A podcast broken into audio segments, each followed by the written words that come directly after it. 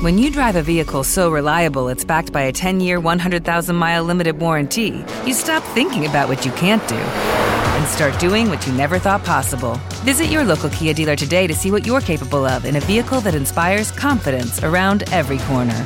Kia, movement that inspires. Call 800 333 4KIA for details. Always drive safely. Limited inventory available. Warranties include 10 year 100,000 mile powertrain and 5 year 60,000 mile basic. Warranties are limited. See retailer for details.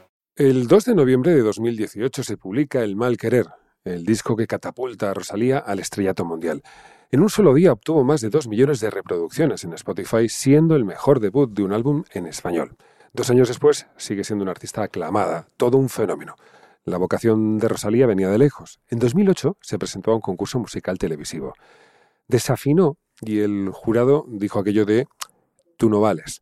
Detectar el talento por encima de las imperfecciones no es tarea fácil, tampoco en la empresa, donde los talentos marcan la diferencia tra tra. Podcast de Banco Sabadell con Tony Garrido. Es el momento de seguir hacia adelante. ¿Qué cosas empiezan a ser diferentes? ¿Cuáles no cambiarán? En esta serie de podcast hablamos con empresarios y expertos para descubrir cómo las decisiones que estamos tomando hoy empiezan a asentar las bases del mañana. Bienvenidos al podcast de Banco Sabadell. Hoy hablamos del talento de los trabajadores, el valor añadido de las empresas.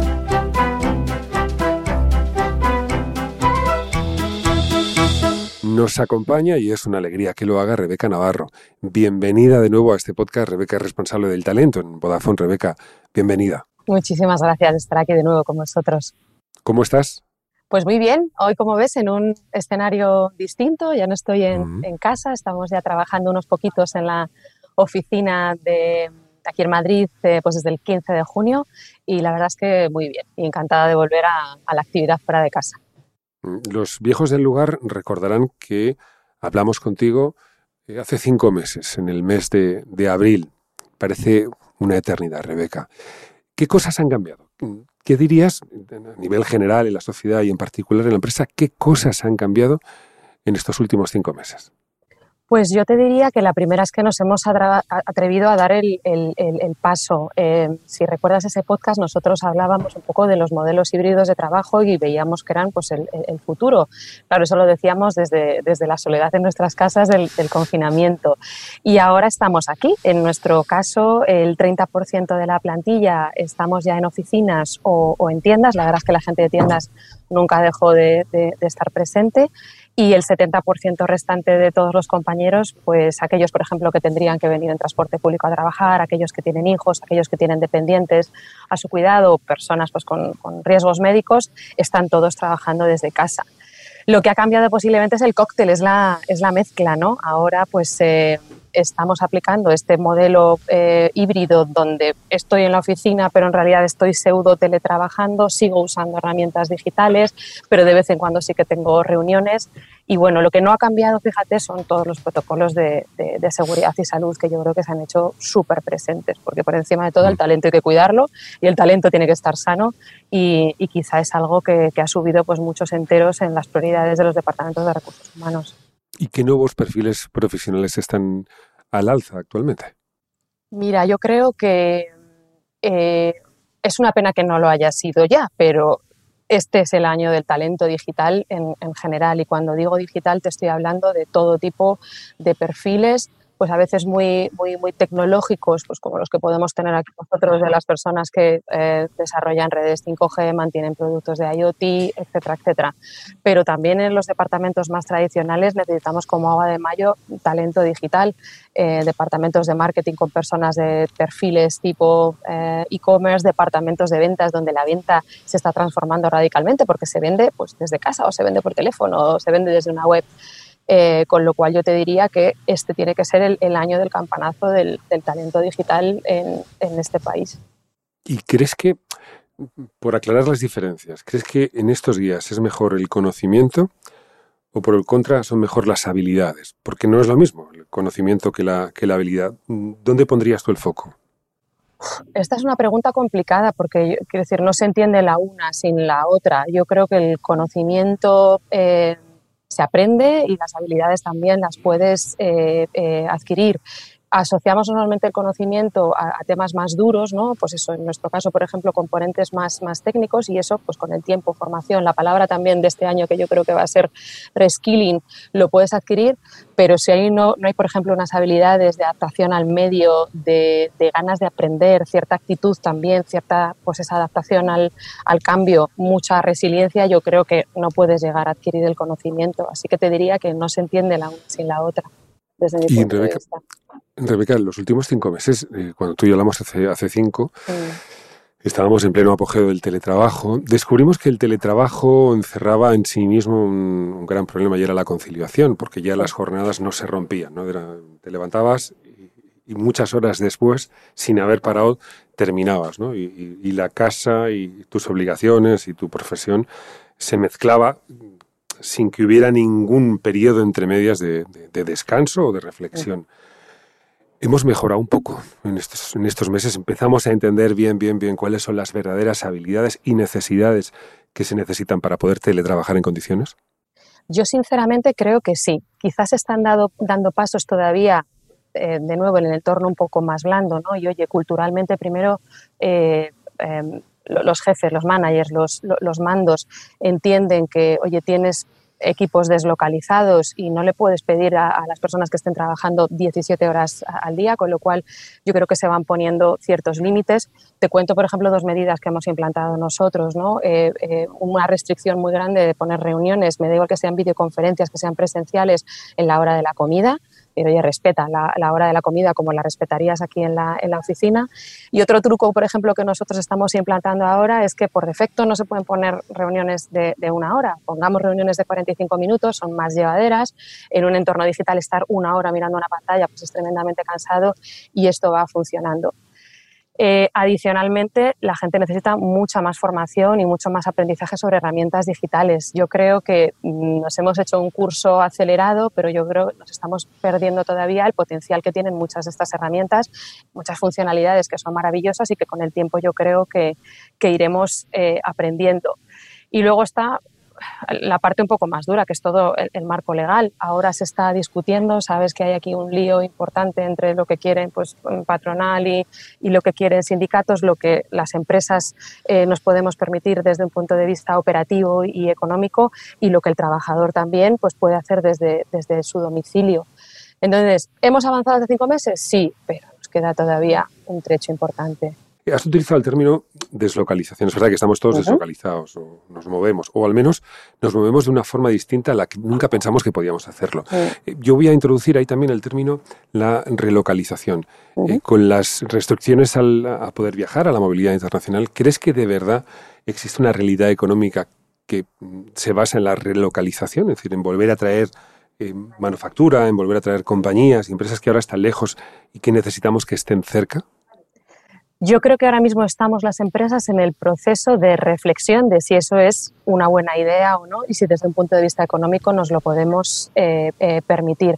Y habitualmente además son procesos pues eh, muy pesados de diseñar, es decir, igual que cuesta mucho tiempo llevarte toda esa operación fuera, Asia, Latinoamérica, etcétera, etcétera, cuesta también tiempo y cuesta también, eh, de hecho, esfuerzo económico el traértelo de vuelta. Yo creo que las empresas todavía estamos pensando en qué hacer, ¿no? Mi bola así de adivina dice acabará ocurriendo, quizá no a los niveles de decir, oye, me traigo todo de repente, toda mi fabricación en China, toda mi fabricación en, en, en sudeste asiático, inmediatamente, no, pero poquito a poco yo creo que, que iremos nacionalizando algunos temas y, y posiblemente también trayéndonos perfiles eh, laborales aquí que tradicionalmente pues hemos contratado fuera y que yo creo que se pueden contratar en España.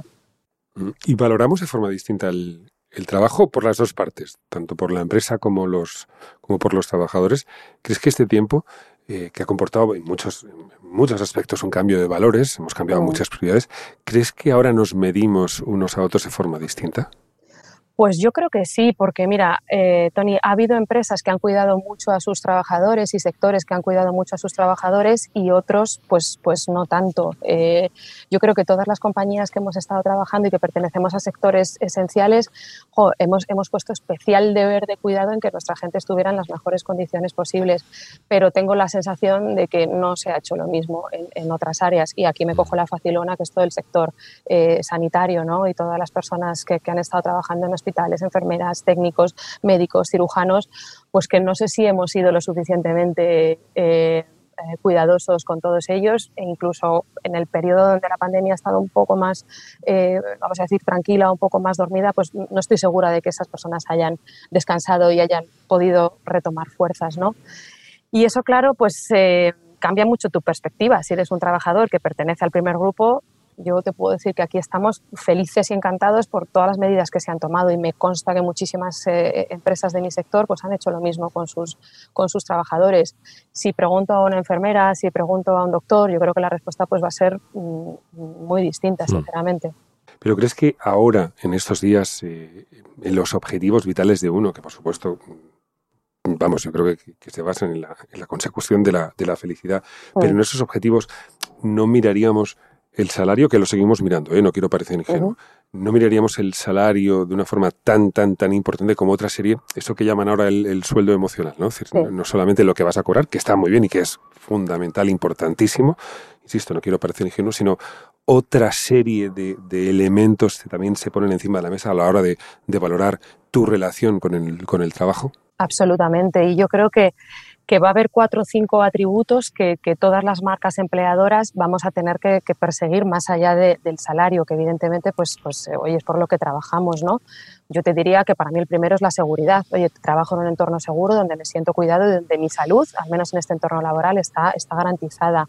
Yo creo que el segundo atributo para mí es la flexibilidad. Una empresa que me permita dentro y fuera de una pandemia, adaptar un poco mis condiciones personales y, familiares. Pensamos mucho en los padres, pero también hay que pensar en las personas que no tienen hijos, ¿vale? Que pueden tener, pues, oye, otra vida, pero que aprecian esa, esa, esa flexibilidad. Yo creo que eh, cada vez va a tener más eh, sentido el propósito de la marca para la que trabajamos, ¿no? Y la sensación de, oye, trabajo para una marca que es solidaria, que, que aboga por el bien común, que hace cosas eh, pues por ejemplo, cuando, cuando ocurre una situación de, de, crisis sanitaria, económica, social como la que estamos eh, pasando. Y yo quizá me quedo con otras dos, que una, una la llevo de saque como, como responsable de diversidad de mi compañía y es, oye, cada vez yo creo que se aprecia más un sitio donde se alberguen perfiles de todo tipo, en términos de género, en términos de edad, de condición social, eh, y, y, que todos podamos trabajar en un entorno en el que podamos ser nosotros mismos. Y por último, eh, y quizá la más importante, la he dicho al final, pero quizás la más importante, hay un tema de innovación. Yo quiero trabajar en una empresa, y la gente quiere trabajar en una empresa donde, donde se innove, donde se, se persiga el futuro y donde eh, creemos ese futuro de alguna, de alguna forma, lo construyamos eh, juntos para nuestros clientes, pero también con, con cierto impacto social. Para mí esos serían esas, esos cinco atributos que, que, te diría forman parte del salario emocional mm, de una persona. Mm. Eh, Rebeca, mm, tienes cerca la, lo has mencionado tú antes, tienes cerca la bola de cristal, la tienes por ahí. Aquí la tengo. Porque la, última pregunta eh, te va a hacer falta en la última pregunta. ¿Cómo crees que va a cambiar? Cómo, crees que va a cambiar el mercado laboral en los próximos años? Ah, me voy a saltar este periodo de, de, mega crisis y de desempleo, ¿vale? Y nos vamos a poner en, un modo de, hoy hemos pasado esta, esta crisis. Em, tres cosas que se me vienen a la cabeza. La primera, el boom de las, de las profesiones digitales. Yo estoy harta de, escuchar que la digitalización, la automatización destruye empleo. Eh, mm, en mi casa no veo eso. Creo que por cada empleo que se destruye, mm, dos y pico se crean, ¿de acuerdo? Eh, esto evidentemente conlleva que las empresas pongamos foco y pongamos eh, mimo en la búsqueda de perfiles profesionales y también en el reciclaje de, las, la gente que tenemos dentro.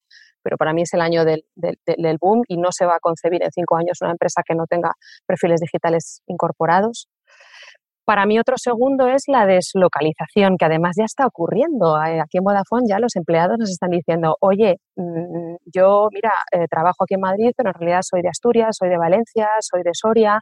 ¿Por qué no puedo trabajar desde, desde, mi, desde mi casa, desde mi segundo domicilio, desde mi primer mm, domicilio casi en el corazón eh, y prestar los mismos servicios para vosotros que estoy, que estoy prestando? eso lo uno al tema de diversidad. Yo creo que el, hecho de que la gente esté deslocalizada por toda España nos dará también capacidad de fichar distintos perfiles, lo cual es algo pues fenomenal porque yo creo que daremos más oportunidades de empleo a más gente. Y fíjate, el tercero para mí es quizá algo que aquí nunca se ha hecho mucho, ¿vale? Que es eh, la combinación de varios empleos en uno. El, pluriempleo en España no es una cosa que esté como muy eh, muy de moda y esto, pues por ejemplo en Estados Unidos o en el Reino Unido está eh, súper eh, en boga, ¿no? Personas que trabajan a, jornada partida en varios sitios y que combinan diferentes eh, facciones profesionales, ¿no? Entonces, yo sí que asocio de alguna forma el hecho de poder trabajar en casa, por ejemplo, a, oye, además tengo varias actividades, puedo tener un negocio propio y trabajo para una multinacional y como lo hago desde casa, tengo algo más de tiempo porque, por ejemplo, no, no pierdo, eh, eh, sabes, mucho espacio en desplazamientos y, esos pequeños eh, huecos que consigo arañar a mi agenda los invierto en una segunda o tercera carrera o actividad profesional. Esa es mi bola lo que me dice. Pues... Eh, Mola, ¿eh? Me encanta tu... No, no, me parece muy, muy, muy, muy interesante tal y como lo, como lo planteas. Rebeca, es un placer siempre hablar contigo. Eh, aprendemos mucho escuchándote y, reflexionando contigo. Eh, sin duda, como tú bien dices, el talento es el gran valor que tenemos ahora mismo y que tendremos en un futuro y, que la situación actual no nos empañe y no nos impida ver que después de esta crisis tremenda hay, hay, un territorio fantástico para mucha gente con, con, talento. Rebeca Navarro, un verdadero placer escucharte.